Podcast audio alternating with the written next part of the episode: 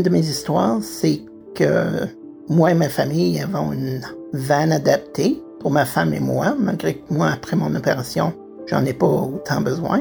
Euh, mais un des problèmes, c'est que notre van a commencé à... Et puis les adaptations commencent à ne pas marcher comme ils devraient.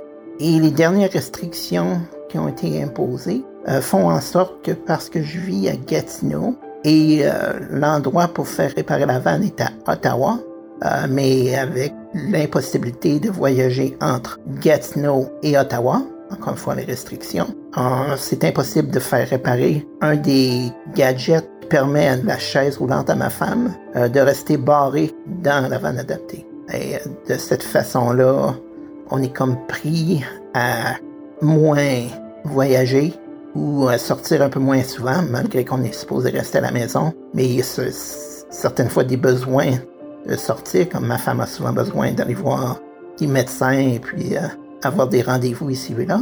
Une autre histoire de pandémie euh, que j'ai, euh, c'est à l'effet que moi, comme étant une personne de petite taille et ayant quand même d'anxiété sociale assez importante, la pandémie et les instructions de rester à la maison le plus possible font en sorte que quand je suis forcé d'aller à l'extérieur, faire les emplettes, euh, magasiner et tout ça, euh, il y a beaucoup moins de monde, il y a beaucoup moins d'achalandage dans les magasins et les endroits où je, dois, achalander euh, une fois de temps en temps.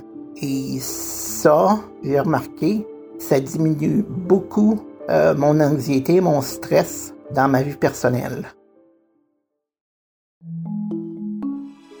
Bienvenue au tout premier épisode de Écoutez bien, un balado de Statistique Canada où nous faisons la connaissance des personnes derrière les données et découvrons les histoires qu'elles révèlent. Je suis votre animatrice, Alexandra. Si vous avez écouté notre mini-épisode qui est sorti le 3 juin 2021, vous pouvez avancer jusqu'à environ 12 minutes 30 pour écouter les nouveaux extraits de l'épisode. Aujourd'hui, nous parlons des incapacités. Selon l'enquête canadienne sur l'incapacité de 2017, plus de 6 millions de Canadiens âgés de 15 ans et plus ont déclaré avoir une incapacité. Il s'agit d'environ un Canadien sur cinq. Mais que voulons-nous dire par personne ayant une incapacité? Ah ben, ça, peut vouloir dire beaucoup de choses différentes selon la, personne. La, personne euh, peut avoir des limitations d'activité ou des conditions qui font qu'elle euh, a une incapacité qui est visible à, première vue. Par exemple, quelqu'un qui a un problème de mobilité ou un problème sensoriel, comme moi, où euh, on voit que mes yeux bougent, mes yeux euh, gigotent au à la première fois qu'on me rencontre. Alors, on, sait que j'ai probablement quelque chose avec ma vue, et puis ça paraît, mais il y a beaucoup d'autres incapacités qui, d'activités, de, de limitations d'activité qui ne sont pas visibles à première vue. Ça, c'est la voix de Tony Labillois. Bonjour, je m'appelle Tony Labillois. Je suis le directeur de la division de la statistique du secteur public à Statistique Canada et je suis aussi le champion pour les personnes handicapées et pour l'accessibilité depuis 2002. Et euh, je suis né avec une basse vision, ce qui fait que pour moi, c'est une vision normale, mais beaucoup plus faible que pour tous les autres personnes. Comme Tony, 1,5 million de Canadiens âgés de 15 ans et plus ont une incapacité visuelle. Que voulez-vous dire par incapacité invisible? Pensez aux troubles d'apprentissage euh, ou pensez à quelqu'un qui est autiste ou à quelqu'un qui a une, hypersensibilité à l'environnement ou quelqu'un qui a un enjeu de santé mentale.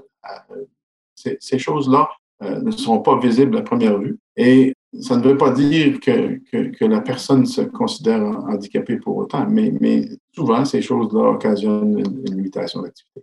Pourriez-vous en parler un peu plus? Pourquoi une personne pourrait-elle ne pas se considérer comme une personne ayant une incapacité?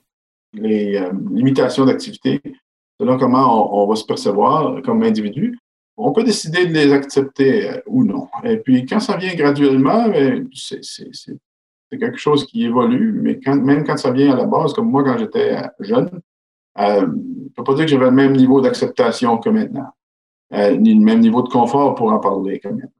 Et euh, puis, quelque part, c'est quelque chose qui évolue dans, la vie. L'incapacité, malheureusement, peut être acquise, d'où la, limitation d'activité. Et puis, euh, c'est une question d'acceptation de soi, mais aussi de confiance, comment les autres vont nous accepter avec euh, notre façon différente de faire les choses ou notre accommodement ou notre, propre perception de nous-mêmes. Euh, prenez un exemple simple qui arrive dans la vie de beaucoup de gens dans la quarantaine, où, par exemple, les, gens se retrouvent à avoir des difficultés à lire quelque chose. Ils vont essayer de prendre la, feuille et puis de la pousser un peu plus loin ou de la rapprocher jusqu'à temps qu'ils aient euh, euh, la bonne distance pour lire ce qu'ils ont à lire. Ça prend combien de temps avant que quelqu'un va décider par lui-même ou que les autres vont lui dire d'aller chez l'optométriste pour avoir besoin de lunettes? Quelque part, les lunettes sont un accommodement. Puis avant que l'accommodement soit accepté, pourtant il est généralement accepté dans la société, avant que la personne l'accepte, il faut qu'elle accepte le fait qu'elle est en train d'avoir une vision qui baisse. Et puis euh, une, limitation dans ses activités quotidiennes ou au travail. Et puis, c'est un cas où, ça part de l'acceptation de soi. Puis dans la société, on, ne fait pas de cas d'un accommodement aussi fréquent.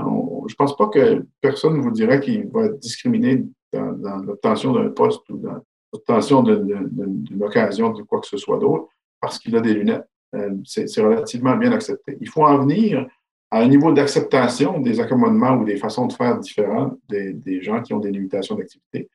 Euh, aussi, pour que ça devienne aussi normal que, pour euh, des lunettes. Et puis, aller chercher justement les, forces de chacun, puis l'inclusion de, tout le monde. Et puis, c'est quelque chose qu'il ne faut pas perdre euh, de vue, justement. Les incapacités invisibles sont beaucoup plus courantes que vous pourriez le penser. Par exemple, en 2017, un peu plus de 4 millions de Canadiens âgés de 15 ans et plus avaient une incapacité liée à la douleur et plus de 2 millions de Canadiens avaient une incapacité liée à la santé mentale. Tony nous a parlé un peu plus de ce que c'est que de vivre avec une incapacité invisible ça signifie que la personne a le choix. Elle, a le choix de divulguer ou non cette incapacité invisible. Euh, elle, a, le choix de vivre avec les conséquences de, ne pas divulguer cette euh, situation ou avec euh, les conséquences perçues de divulguer cette situation. Par exemple, si, vous prenez quelqu'un avec un, trouble d'anxiété généralisée, quelqu'un qui a un diagnostic formel comme ça, il peut ou elle peut choisir de ne rien dire au travail. Mais avec le risque que pendant une période de pression puis de beaucoup de livrables à donner, euh, ça va devenir insupportable pour elle et, peut-être pour les collègues aussi que ça va devenir difficile. Mais personne ne saura, personne n'accommodera la personne pour cette situation. Par contre, si la personne fait le choix de, divulguer, c'est parce qu'elle accepte et parce qu'elle a confiance en, les autres. Elle accepte sa condition, mais elle a confiance aussi que les autres vont accepter sa condition et, euh, vont l'accommoder. L'accommodement peut être de plusieurs natures. Ça peut être, par exemple, d'avoir du coaching euh, pour aider la personne dans son travail euh, avec son anxiété. peut être de, l'aide ponctuelle à des moments stressants ou des moments plus intenses, ou de travailler sur autre chose que des, choses intenses. Mais ça peut être juste de savoir qu'elle peut exprimer son anxiété. Elle peut dire qu'elle est stressée ou qu'elle peut demander à son patron si tout va bien, plutôt que de ruminer des choses pendant la, journée ou dans ces moments euh, de, vie personnelle. Ça dépend vraiment de ce que la personne peut faire. Puis ça, c'est pas la même chose pour quelqu'un qui a un handicap visible, où là, euh, tout d'un coup, même c'est peut-être les autres qui vont poser des questions à la personne si la personne prétend que ça n'existe pas ou fait semblant de ne pas pouvoir en parler. Donc, c'est beaucoup plus compliqué qu'une simple question à laquelle on peut répondre par oui ou par non. Êtes-vous une personne ayant une incapacité, oui ou non? Ce n'est pas toujours aussi simple, n'est-ce pas? Alors, comment est-ce que Statistique Canada s'y prend pour mesurer l'incapacité? Statistique Canada mesure l'incapacité avec un, modèle social.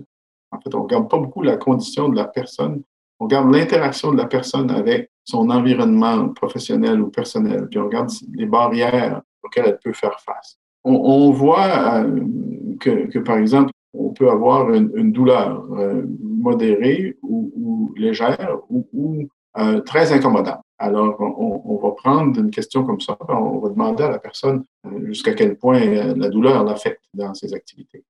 On, va faire ça pour la vision ou pour d'autres aspects fonctionnels de notre interaction avec le reste du monde. On a fait ça dans l'enquête de 2017, puis on va faire ça dans l'enquête euh, sur les personnes handicapées de 2022 aussi, après le prochain recensement. Et puis, ça, nous apporte une, façon de mieux comprendre, euh, puis ensuite, on peut classer avec les réponses des personnes euh, un peu mieux les, statistiques ou, faire les statistiques qu'on a à faire. Ça va nous permettre d'identifier des gens qui probablement cocherait pas oui euh, nécessairement. Euh, tout le monde cocherait pas oui à, la question êtes-vous une personne handicapée? Et pourquoi est-ce que c'est particulièrement important de reconnaître l'existence des incapacités invisibles pendant la pandémie, non seulement chez les autres, mais même en soi? La pandémie a amené euh, toutes sortes de défis, puis en même temps toutes sortes d'opportunités. La pandémie a aussi amené des limitations d'activité invisibles auxquelles on ne pense pas nécessairement à prime abord. Euh, pour des personnes qui ne se considèrent pas et qui ne se considéreront probablement jamais comme des personnes qui cocheraient la boîte oui à une question êtes-vous une personne handicapée? Pensez par exemple à des gens qui ont une euh, incapacité de, comme un système immunitaire faible, une euh, maladie pulmonaire chronique ou qui ont tout d'un coup malheureusement développé une phobie de l'espace public, au moins peut-être épisodique ou on espère pas permanente, mais ces gens-là ont besoin de certains accommodements, ont besoin de certaines formes d'aide pour poursuivre leur, vie euh, puis euh, leur travail. J'ajouterais que ça peut être n'importe qui d'entre nous qui soudainement fait face à des défis. La pandémie nous a appris ça pour certaines personnes qui tout d'un coup euh, avaient des conditions qui les dérangeaient pas trop, que ce soit des conditions de, système immunitaire faible ou des conditions pulmonaires ou même des conditions de, autres euh, qui, tout d'un coup euh, sont devenus des, des, éléments prépondérants dans leur vie. Et puis, demain matin, notre situation peut avoir évolué. On peut malheureusement acquérir une limitation à cause du contexte ou à cause de notre santé qui se détériore. Et puis, il faut s'assurer qu'on bâtit un monde qui ne nous empêchera pas de, contribuer ou de participer, même si notre situation personnelle change. Donc, des mesures comme l'accessibilité, la flexibilité et les mesures d'adaptation sont très importantes. Elles permettent aux personnes ayant des incapacités de travailler d'avoir un emploi.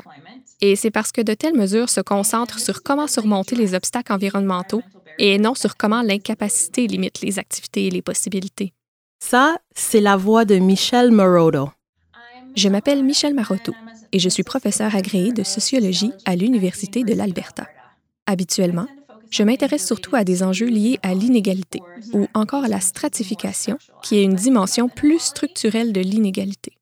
Et puis parfois, il arrive des choses dans la vie, comme la COVID-19.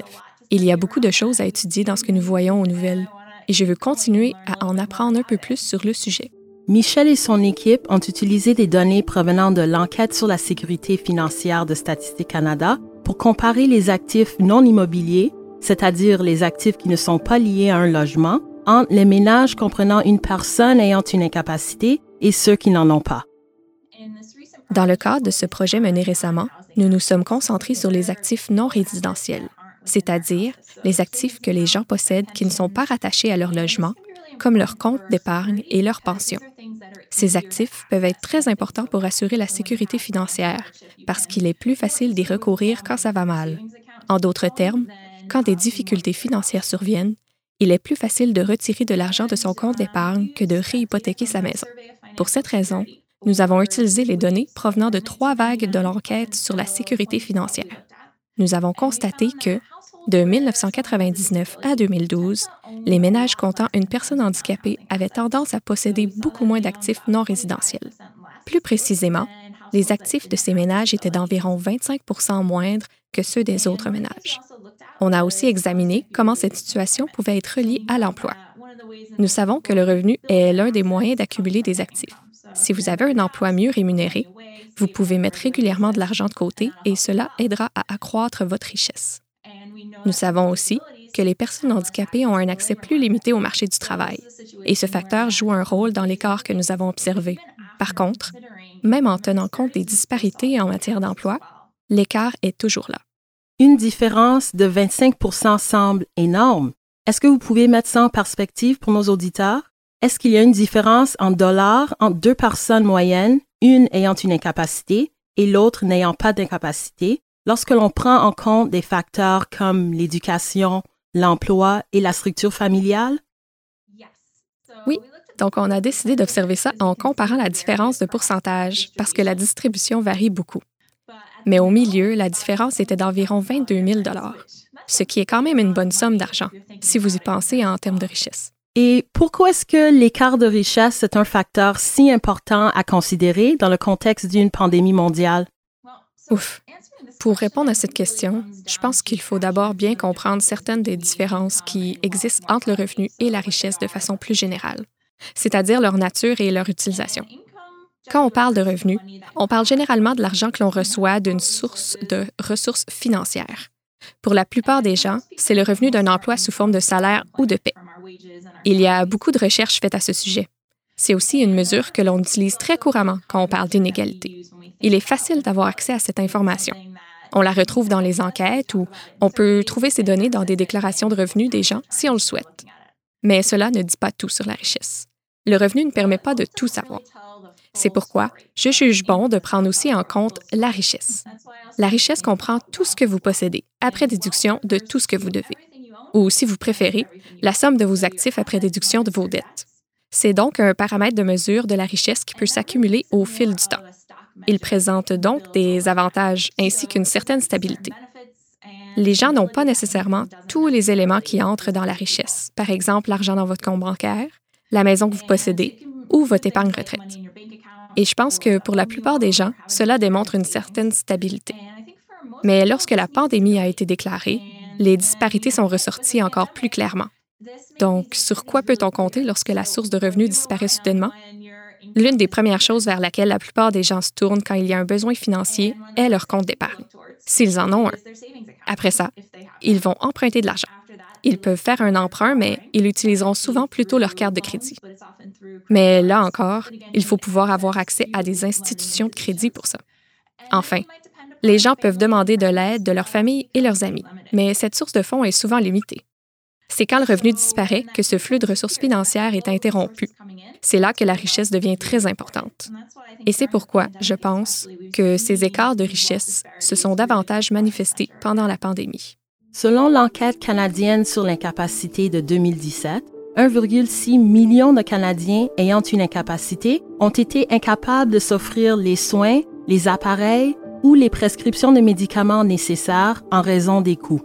Donc, selon vos constatations, est-ce qu'il y a beaucoup de personnes qui doivent faire face à un réel conflit en vouloir travailler et vouloir se protéger du virus? Oui, tout à fait.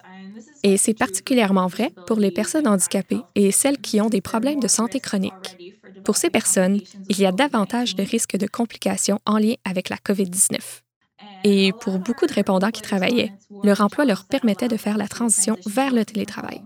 Dans certains cas, leur emploi aurait permis à ces travailleurs de prendre aussi un congé, mais d'autres personnes n'avaient pas cette possibilité particulièrement dans les secteurs du commerce de détail et des services. Les travailleurs de ces secteurs ont constamment des contacts avec beaucoup de gens. Ce type de travail entraîne donc des risques importants. Les travailleurs dans cette situation doivent se demander, est-ce que je continue à travailler et à recevoir mon chèque de paie ou est-ce que je m'occupe de ma santé? Et c'est une décision très difficile à prendre. En matière d'emploi, il y avait une différence de 21 points de pourcentage entre les personnes qui ont une incapacité et celles qui n'en ont pas. 80% des personnes n'ayant pas d'incapacité étaient employées, comparativement à 59% pour les personnes ayant une incapacité. Alors, pourriez-vous expliquer à nos auditeurs comment quelqu'un qui a conservé son travail pourrait quand même faire face à une insécurité financière? Oui, nous avons tendance à considérer le travail comme étant un moyen de sortir de la pauvreté et de source de sécurité financière et aussi comme un outil de mobilité financière ascendante. C'est bien sûr utile, mais ce n'est pas vrai pour tout le monde. Pour bien des gens, le fait d'avoir un emploi aujourd'hui ne garantit pas que ce sera encore le cas demain, la semaine prochaine ou le mois prochain. Lorsque nous avons examiné notre échantillon, nous avons constaté qu'environ la moitié des répondants occupant un emploi craignaient de perdre leur emploi au cours du prochain mois et 40 craignaient de le perdre au cours de la durée de la pandémie. Il y avait donc une grande inquiétude quant à la possibilité de perdre son emploi. Les gens ne savaient pas si leur emploi existerait encore. surtout que les emplois ont un caractère précaire de nos jours. Et surtout, en période de pandémie, même si on travaille, plusieurs emplois sont mal payés et n'offrent pas de bonnes options en matière d'avantages sociaux. Et les personnes handicapées ont tendance à être surreprésentées parmi les travailleurs qui occupent de tels emplois. D'ailleurs, certains de mes travaux de recherche antérieurs ont porté sur cette surreprésentation dans ces emplois de moins bonne qualité. Bref, le fait de travailler n'est malheureusement pas toujours un signe de sécurité financière. Un tiers des répondants ayant un emploi ont rapporté que leur situation financière avait empiré par rapport à l'année précédente. Il s'agissait de personnes qui n'avaient pas perdu leur emploi et qui se trouvaient quand même dans une pire situation un an plus tard. Le projet de collecte par approche participative de Statistique Canada, réalisé à l'été 2020, a démontré que près d'un tiers des participants ont déclaré que leurs revenus avaient diminué depuis le début de la pandémie. Parmi ceux-ci, plus de la moitié a rapporté avoir de la difficulté à répondre à leurs besoins en matière d'alimentation et d'épicerie. Pouvez-vous préciser pourquoi plus d'un tiers de répondants employés a constaté que leur situation financière avait empiré par rapport à l'année précédente? La perte de revenus est la principale raison expliquant cette situation. Plusieurs gens avaient encore un emploi, mais leurs heures de travail et leurs revenus avaient diminué. Ceux qui avaient des économies s'en tiraient mieux mais il s'agissait d'un faible pourcentage des répondants. Et d'autres ont mentionné des difficultés additionnelles, comme la perte de soutien et de services communautaires auxquels ils avaient pu avoir accès avant la pandémie, ainsi qu'une augmentation des coûts. Lorsqu'une personne se confine à la maison, les coûts de livraison peuvent s'ajouter à ses frais habituels et il peut devenir plus difficile de trouver de l'aide. La menace de l'insécurité financière, le risque de ne plus pouvoir assurer sa survie, c'est toujours stressant. Mais lorsque tout cela vient s'ajouter à la menace de la pandémie de la COVID-19, c'est une recette qui multiplie les pressions sur la santé mentale. Michel, parlons un peu de santé mentale. Qu'est-ce qui ressort dans vos recherches? Bien sûr.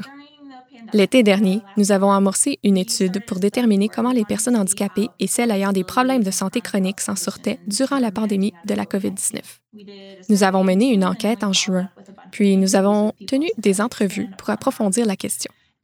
Dans le cadre de l'enquête, on demandait aux gens s'ils avaient constaté ou non une augmentation de leur degré d'anxiété, de stress ou de désespoir pendant la pandémie. Il s'agit en quelque sorte de paramètres pour mesurer l'état de santé mentale. Il existe différentes façons de mesurer l'état de santé mentale. L'approche que nous avons utilisée nous a permis de le faire rapidement et facilement au moyen d'une courte enquête auprès des gens, après laquelle on a examiné les liens entre les résultats et certains facteurs. L'une des questions à l'étude consistait à savoir si la COVID-19 avait eu des répercussions négatives sur la situation financière des répondants. Par exemple, nous avons demandé aux répondants si la COVID-19 avait réduit leur capacité à payer leurs dettes ou leurs factures ou à acheter des produits d'épicerie. Nous avons fait des comparaisons avec les personnes qui n'ont pas ressenti ces effets financiers négatifs, afin de démontrer l'influence de la pandémie. Il y a aussi eu des effets sur la santé mentale et nous avons étudié d'autres aspects. Notamment, on a constaté que les gens qui se disaient être plus inquiets de contracter le virus ont ressenti une augmentation d'anxiété et de stress. Nous avons aussi observé un lien très étroit entre les changements reliés à des aspects comme la solitude et le sentiment d'appartenance et la hausse du degré de stress et d'anxiété. Ainsi, les gens qui avaient un plus fort sentiment de solitude ont ressenti une augmentation importante de leur degré de stress et d'anxiété. Les personnes qui ont dit que leur sentiment d'appartenance avait diminué ont aussi connu cette forte hausse de leur degré de stress et d'anxiété. Ce qui montre en gros que l'isolement est associé à ses effets sur la santé mentale. Les données de Statistique Canada semblent appuyer cette affirmation. Les renseignements recueillis lors d'un questionnaire de collecte par approche participative en juin et en juillet 2020 sur les expériences des Canadiens âgés de 15 ans et plus ayant des incapacités ou des problèmes de santé chronique pendant la pandémie de la COVID-19 ont révélé que plus de la moitié des participants ont rapporté que leur santé mentale est pire qu'elle ne l'était avant le début de la pandémie. Ce recul en santé mentale a également été observé dans la population générale après le début de la distanciation physique. Cela pourrait être lié au sentiment d'isolement et au fait d'être séparé des soutiens sociaux habituels en raison de la distanciation physique. Les participants ayant un problème de santé de longue durée ou une incapacité pourraient être davantage touchés pendant la pandémie puisque plusieurs d'entre eux comptent sur des soutiens sociaux formels et informels et près de la moitié reçoivent de l'aide pour les activités quotidiennes. L'isolement est certainement une difficulté éprouvée par beaucoup d'entre nous en ce moment, moi y compris. Michel, pourriez-vous nous parler de l'effet de l'isolement sur les personnes ayant une incapacité? Tout d'abord, les personnes ayant une incapacité connaissent déjà un niveau d'isolement élevé. De nombreux travaux de recherche montrent que ces personnes ont des réseaux sociaux moins étendus. Elles ont moins d'amis et moins d'interactions sociales. D'une part, c'est parfois à cause de l'incapacité en soi, parce que celle-ci peut limiter la mobilité et les interactions sociales. Mais je pense que c'est aussi attribuable à un bon nombre des stéréotypes négatifs sur l'incapacité, ainsi qu'aux obstacles qui limitent la participation de ces personnes à la société. Par exemple, si vous n'avez pas accès à un emploi, vous ne pouvez pas vous faire des amis au travail. Vous n'avez donc pas ce type d'interaction sociale. Pourtant, la pandémie a encore empiré les choses, puisque nous devons limiter nos interactions sociales préexistantes pour rester en sécurité. Ceci est un facteur encore plus important pour les personnes qui ont une incapacité et celles qui ont des problèmes de santé chroniques, parce qu'elles sont plus susceptibles d'avoir des complications liées au virus. Elles prennent donc probablement des précautions supplémentaires, ce qui aggrave leur isolement social et limite encore plus leur interaction. Michelle n'était pas la seule à mentionner l'isolement. Lorsque j'ai demandé à Tony quels étaient certains des défis auxquels les gens ayant une incapacité ont été confrontés pendant la pandémie, l'isolement était au haut de la liste. C'est drôle parce que la première pensée qui me vient, c'est l'isolement ou la solitude. On a tous fait face à ça en, COVID, mais la personne handicapée a fait face à ça dans certains cas bien avant ça. Et fait face à ça même parfois, pas seulement chez elle, mais même quand elle est dans la foule elle est avec d'autres au travail ou elle est autrement. surtout si elle ne, s'accepte pas bien et, ne se sent pas acceptée par les autres, a peur du rejet ou a peur de l'exclusion. Très important de, justement s'assurer d'inclure tout le monde et puis de fournir les accommodements pour permettre à tout le monde de, performer, de, de, contribuer aux objectifs et aux résultats euh, d'une organisation ou de la société en général. Euh, participation complète, universelle. Et puis, euh, on, a tout à gagner en même temps en, faisant ça pour euh, améliorer nos résultats et ne, laisser aucun talent sur la table, s'assurer d'utiliser tous les talents, toutes les aptitudes, tout le, potentiel euh, de, toutes les personnes qui ont des limitations d'activité. Tony nous a aussi donné un exemple de défi particulier auquel les personnes ayant une incapacité font face lorsque des mesures comme le confinement ou la distanciation sociale sont mises en place. Quelques exemples. Par exemple, la personne qui euh, a beaucoup de limitations d'activité et qui se fie sur de l'aide à la maison euh, dans sa vie quotidienne. Euh, ces personnes-là ont eu beaucoup de difficultés avec l'arrivée de la pandémie à obtenir les services soit de bénévoles ou de proches aidants ou même des services habituels publics qui sont offerts. Et puis, euh, ça, c'est, devenu un, enjeu pour ces personnes-là. Ça en était peut-être un avant, mais c'est exacerbé certainement par la pandémie. Et puis, on voit dans nos statistiques justement qu'il y, a, beaucoup de personnes qui se fient sur une aide comme ça. C'est particulièrement important de, d'en tenir compte dans les besoins des personnes handicapées euh, dans l'avenir. Avant la pandémie, près de la moitié des Canadiens ayant une incapacité recevaient de l'aide pour effectuer leurs activités quotidiennes en raison de leur état de santé. Parmi ceux-ci, 36% dépendaient uniquement d'aide extérieure à leur ménage. Plusieurs personnes reçoivent des services d'aide, gratuits ou non, fournis par des personnes qui vivent avec eux ou qui viennent de l'extérieur, et cette aide est devenue plus limitée, moins accessible, ce qui complique les activités de la vie quotidienne. Mais cela mène aussi à un plus grand sentiment d'isolement de sorte que tous ces facteurs s'accumulent et s'influencent les uns les autres. Une chose qui nous a frappé en lisant votre recherche, c'était à quel point les facteurs de stress s'accumulent. Une incapacité peut limiter le revenu tout en entraînant également des dépenses supplémentaires, en plus du fait que d'autres personnes dans votre foyer pourraient devoir prendre congé de leur travail pour vous aider. En plus, pendant la pandémie, la personne moyenne ayant une incapacité occupe probablement un emploi où il y a un plus grand risque d'attraper la COVID-19 et si elle l'attrape, elle est plus à risque de développer des complications. On dirait que ça ne finit jamais.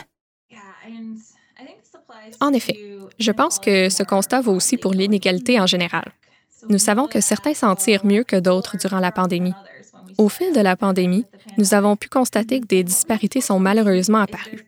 Les personnes qui, au début de la pandémie, avaient de bons emplois, de l'argent dans leur compte de banque et un logement qui leur appartenait s'en sortaient bien. Certains, par contre, ont dû faire face à des difficultés. En ce qui concerne les finances, au haut de la distribution, les gens s'en tirent bien. Par contre, au bas de la distribution, la situation est très différente. Et comme vous l'avez mentionné, si nous pensons en particulier aux personnes ayant une incapacité, un groupe qui avait déjà un taux d'emploi inférieur avant la pandémie, bon nombre de ces personnes dépendaient de prestations du gouvernement qui sont relativement convenables et ne suffisent donc pas nécessairement pour joindre les deux bouts chaque mois. Beaucoup dépendent peut-être aussi d'une aide extérieure, mais celle-ci est plus souvent fournie par des proches aidants qui, trop souvent, ont dû eux-mêmes renoncer à des emplois et à des salaires pour pouvoir fournir ces soins. C'est un autre facteur qui a comme effet de souligner les inégalités. En tant que société, nous avons la capacité d'intervenir de différentes manières pour dénoncer les inégalités ou du moins pour les réduire un peu. Malheureusement, nous ne le faisons pas toujours. De ce point de vue, je considère que la prestation canadienne d'urgence a apporté des avantages importants et a véritablement aidé les gens qui avaient un emploi avant la pandémie.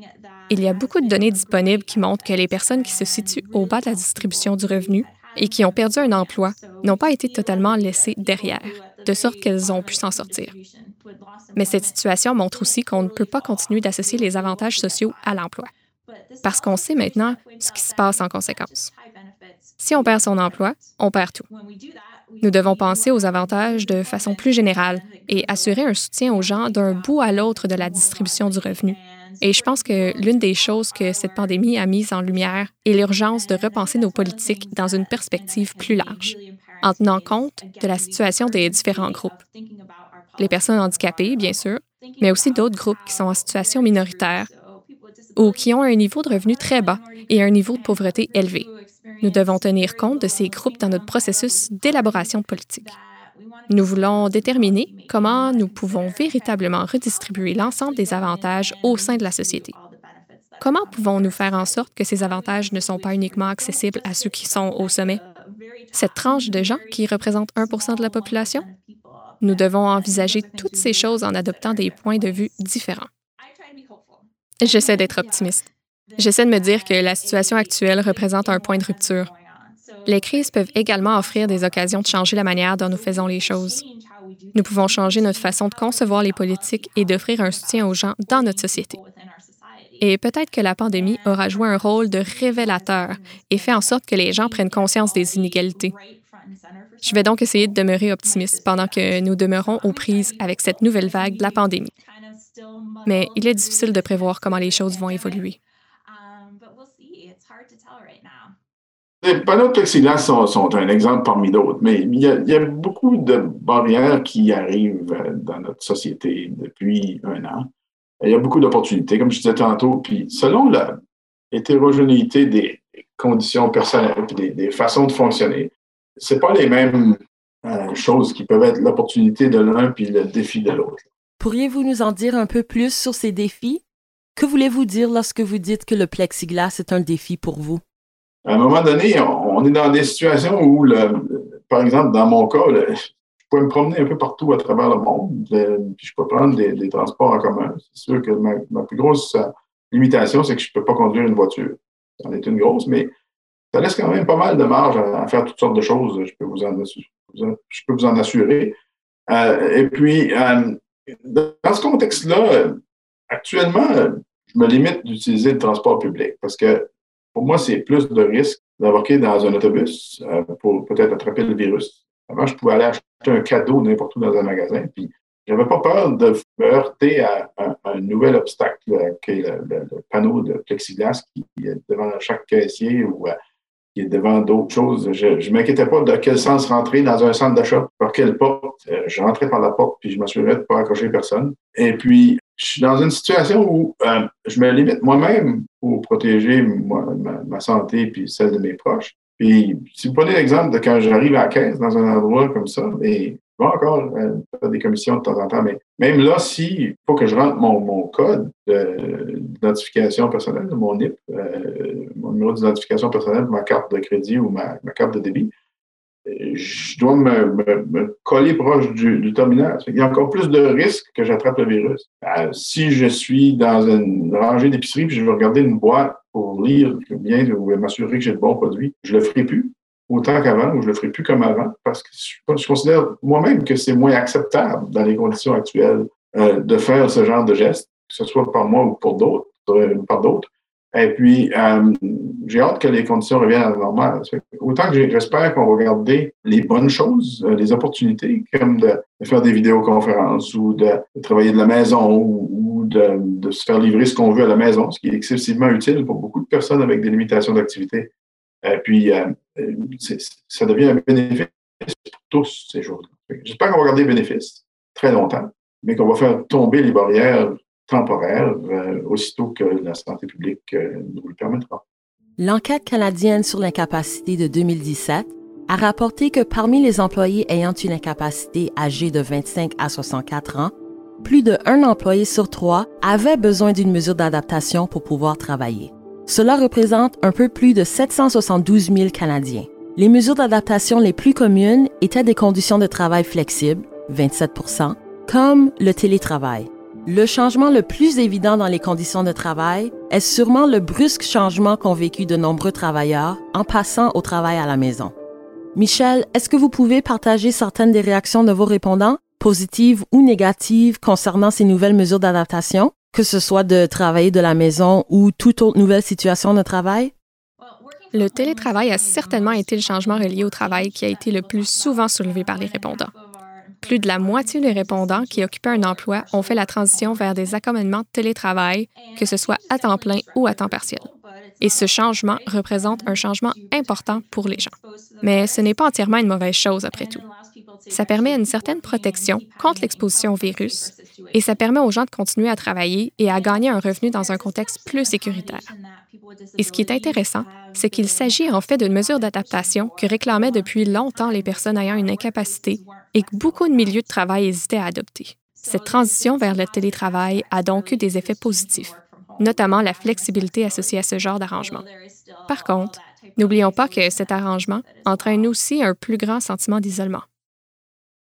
Les mesures d'adaptation d'un lieu de travail sont une demande commune d'accessibilité et l'ont été depuis longtemps. Avec la pandémie, de nombreux lieux de travail se sont précipités pour rendre possible le télétravail pour tous leurs employés. En date de mai 2020, environ 14% des entreprises ont déclaré que 100 de leurs employés travaillaient à partir de la maison. Nous avons parlé avec Tony de toutes les possibilités et de tous les défis uniques générés par le télétravail. Comme gestionnaire, euh, je pense qu'on on a gagné beaucoup. On a, plusieurs employés qui euh, apprécient beaucoup la, capacité de travailler à distance. Euh, puis, je pense que j'aurais une rébellion si je voulais tous les faire rentrer demain matin. Des gens qui, tout d'un coup, ne dépensent plus trois heures de leur temps, une heure et demie le matin, une heure et demie l'après-midi, pour aller et, et, revenir du bureau, sont souvent moins fatigués pour travailler, sont souvent plus apte à être productif. Puis, pas nécessairement ce qu'on veut euh, de façon excessive, mais parfois, il y a une partie de ce travail-là, de ce temps-là qui est utilisé pour le travail, euh, ce qui est peut-être plus satisfaisant pour eux que d'être pris dans le trafic, dans la circulation. Alors, ça, c'est excessivement important pour nous tous. Et puis, on, va vouloir garder ça. C'est c'est vrai que c'est quelque chose qui est particulièrement important pour une personne avec un enjeu de mobilité, par exemple, qui ne veut pas se retrouver sur la glace un, matin froid d'hiver avec du verglas. Mais euh, c'est vrai pour vous et moi aussi que ces matins-là, on va aimer mieux travailler de la maison. On, espère qu'on pourra continuer. Ceci dit, il y, a, des activités où on, a, manque le côté social de travail, selon moi, peut-être je suis vieux, mais je pense qu'il y a des activités pour lesquelles euh, on, a hâte de retourner au travail. Par exemple, euh, la planification stratégique ou euh, du rapprochement de, séries de données ou, certaines tâches comme ça pour des, des, conversations difficiles, par exemple, où c'est il y, a, un bénéfice actuellement certain de, pouvoir faire des vidéoconférences, pouvoir partager plus facilement de l'information entre nous. on a appris à mettre en place des mécanismes pour, faire ça de façon plus efficace depuis l'année passée. Hein dans notre organisation, puis en général dans, dans le monde du travail. Mais, c'est quelque chose qui, à un moment donné, euh, on va vouloir garder les, les, bienfaits de la période que l'on vit et puis essayer de, de retrouver les, les, choses importantes de la période qu'on a vécue avant. Quand on y pense, Même cette entrevue est une mesure d'adaptation. J'étais chez moi pour cet enregistrement et il était chez lui. Et pourtant, nous voici. Je suis, vraiment épaté qu'on puisse faire ce, genre d'exercice-là maintenant à distance, malgré qu'auparavant, on aurait toujours voulu faire ça en personne. Ça, illustre comment on était, comment on a changé en un an. Comment au début de la pandémie, on se sentait handicapé par euh, nos outils, par notre façon de travailler, par notre culture, par nos, réactions même. Euh, et puis que tout d'un coup, un an plus tard, on est devenu une organisation beaucoup plus capable, beaucoup plus agile, beaucoup plus capable de faire des choses qui, qui, fleurissent, même malgré le contexte, ce qui va nous rendre beaucoup plus forts dans l'avenir, je l'espère. Puis surtout quand on va revenir avec les, les bénéfices du passé et les bénéfices acquis depuis cette euh, nouvelle ère de travail à distance. Quand on parle d'accessibilité ou de mesures d'adaptation, on pense souvent que celles-ci sont surtout bénéfiques aux personnes ayant une incapacité. Mais pourriez-vous nous en dire davantage sur comment les mesures d'adaptation dans un lieu de travail sont bénéfiques à l'ensemble des travailleurs? Je sais que ce n'était pas exactement votre domaine d'étude, mais je pense que vous devez sûrement avoir quelque chose d'intéressant à nous dire à ce sujet. Donc, des mesures comme l'accessibilité, la flexibilité et les mesures d'adaptation sont très importantes. Elles permettent aux personnes ayant des incapacités de travailler d'avoir un emploi. Et c'est parce que de telles mesures se concentrent sur comment surmonter les obstacles environnementaux et non sur comment l'incapacité limite les activités et les possibilités. L'existence d'une incapacité peut entraîner certaines limitations physiques et sanitaires. Mais ces limitations sont perçues ainsi uniquement parce que le monde dans lequel nous vivons est conçu en présumant les capacités des gens, où l'organisation du travail et de l'éducation présume certaines hypothèses concernant le fonctionnement et la mobilité des gens. Il est donc très important d'offrir des mesures d'adaptation et d'accorder une plus grande flexibilité pour habiliter les personnes handicapées qui veulent travailler et avoir un emploi. Et nous pouvons penser à ça d'un point de vue encore plus général. L'accessibilité la flexibilité, les mesures d'adaptation sont des choses importantes au-delà des incapacités. Ce sont des choses qui donnent davantage d'autonomie aux travailleurs en ce qui concerne quand ils travaillent et comment. Ce sont des choses qui tiennent compte du fait que le fait d'avoir une approche unique pour déterminer les heures et les situations de travail ne convient pas à tout le monde. Nous pourrions être de meilleurs travailleurs. Nous pouvons être plus productifs si nos conditions de travail offrent ce genre de flexibilité en ce qui concerne l'horaire et le mode de travail. C'est donc à l'avantage de l'employeur. C'est aussi bien sûr à l'avantage des travailleurs.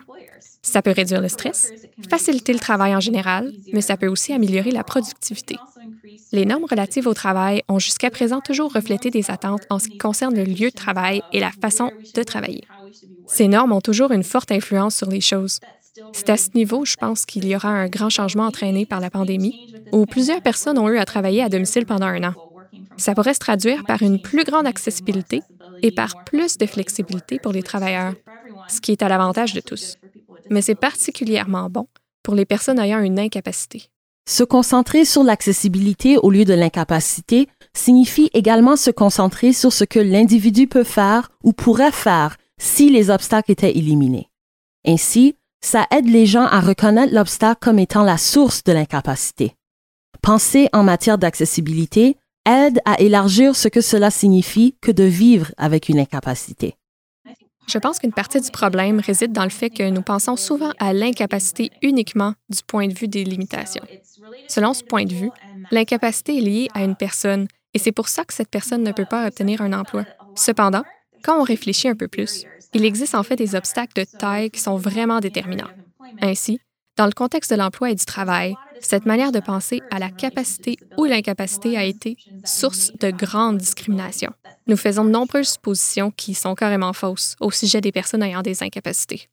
Alors, Tony, comment est-ce que le fait de parler de barrières plutôt que d'incapacité aide les gens à mieux comprendre que l'accessibilité est bénéfique pour tous? Quand on, parle de barrières, c'est quelque chose qu'on peut enlever. Quand on parle d'incapacité, on, a tendance à associer ça aux gens, euh, aux personnes. Et puis, euh, c'est néfaste pour leur acceptation d'elles-mêmes et, de leur acceptation par les autres. Quand on, parle de barrière, on peut s'assurer d'identifier des moyens de, de l'enlever ou de la contourner. C'est beaucoup plus efficace. Puis ça, c'est plus axé sur l'environnement.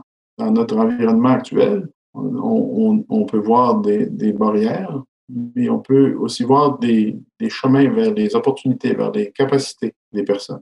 Si on prend mon propre exemple, j'ai une basse vision. J'ai une vision que je considère normale, mais qui me permet d'apprécier les beaux paysages, de me promener tout seul, de faire de la photo, de, faire toutes sortes de choses euh, que j'aime. J'aime apprécier des œuvres artistiques, etc.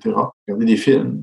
Mais tout le monde voit, la grande majorité des êtres humains voient beaucoup plus que moi. Si tout le monde voyait comme moi, les affiches, les étiquettes, les autres choses dans la société seraient, seraient écrites plus grosses, où on aurait tous une accommodation, un accommodement, c'est-à-dire commun, un collectif, qui ferait qu'il n'y en aurait pas de barrière pour moi. Et puis, euh, c'est vrai pour l'ensemble des choses sur lesquelles on doit travailler pour rendre la société plus accessible, le, milieu de travail plus inclusif, des choses comme ça. On a une capacité comme être humain à discuter de ces barrières-là, puis à les éliminer. Ça ne coûte pas souvent plus cher. Si, par exemple, dans mon euh, poste de travail, je reçois un document en PDF, bien, malheureusement, souvent pas accessible pour moi. Et puis, si par contre tout le monde voyait comme moi, oh, là, tout d'un coup, le, document, il serait nécessairement formaté pour tout le monde. C'est qu'à un moment donné, il faut que la majorité prenne compte des besoins de la minorité, peut-être. Et d'habitude, quand on rend quelque chose accessible pour une personne ou même quelques personnes, on le rend beaucoup plus accessible pour tous. Et, ça ne coûte pas nécessairement plus cher. La pandémie de la COVID-19 a exposé les nombreuses manières dont nous pouvons rendre le monde plus accessible, surtout en ce qui concerne le travail à distance et d'autres mesures d'adaptation. Mais à quoi ressemblera le monde après la pandémie? Je pense que la, situation actuelle fait que dans l'espace public, on parle de plus en plus non seulement des, différences des gens, mais on parle beaucoup des besoins des gens. Puis il faut que les gens puissent exprimer leurs besoins, euh, qu'ils se considèrent comme une personne handicapée ou non. Euh, s'ils ont une limitation d'activité, qu'elle soit due à la pandémie ou à autre chose, euh, je pense que c'est important qu'on garde ça actuellement puis dans l'avenir. Et puis ça, ça va aider à ce qu'on parlait tout à l'heure, à l'acceptation de soi, mais aussi à l'acceptation perçue qu'auront les autres de nous dans la société. On a des, choses qui sont vraiment ouvertes dans la pandémie. Si, vous prenez le fait que, par exemple, les, gens peuvent travailler de la maison, à un moment donné, il va falloir garder le meilleur de la situation actuelle et puis se débarrasser des autres choses qui, pourront disparaître lorsque la situation sera revenue à la normale. Puis j'espère que ce qui va rester dans l'espace public, c'est euh, une plus grande ouverture euh, dans la société et puis dans l'économie pour assurer qu'on considère, on concentre sur les aptitudes euh, des gens et, leur capacité à contribuer à la société et à l'économie. Vous étiez à l'écoute de Écoutez bien. Un merci tout particulier à nos invités, Tony Labillois et Michel Morodo. La voix que vous avez entendue au début de l'épisode appartenait à une personne ayant une incapacité qui a accepté de partager des témoignages sur son expérience pendant la pandémie. Merci d'avoir partagé votre voix avec nous. Vous pouvez vous abonner à cette émission là où vous obtenez vos balados. Vous pourrez également trouver la version anglophone de notre balado appelée Essayers. Merci de nous avoir écoutés et à la prochaine!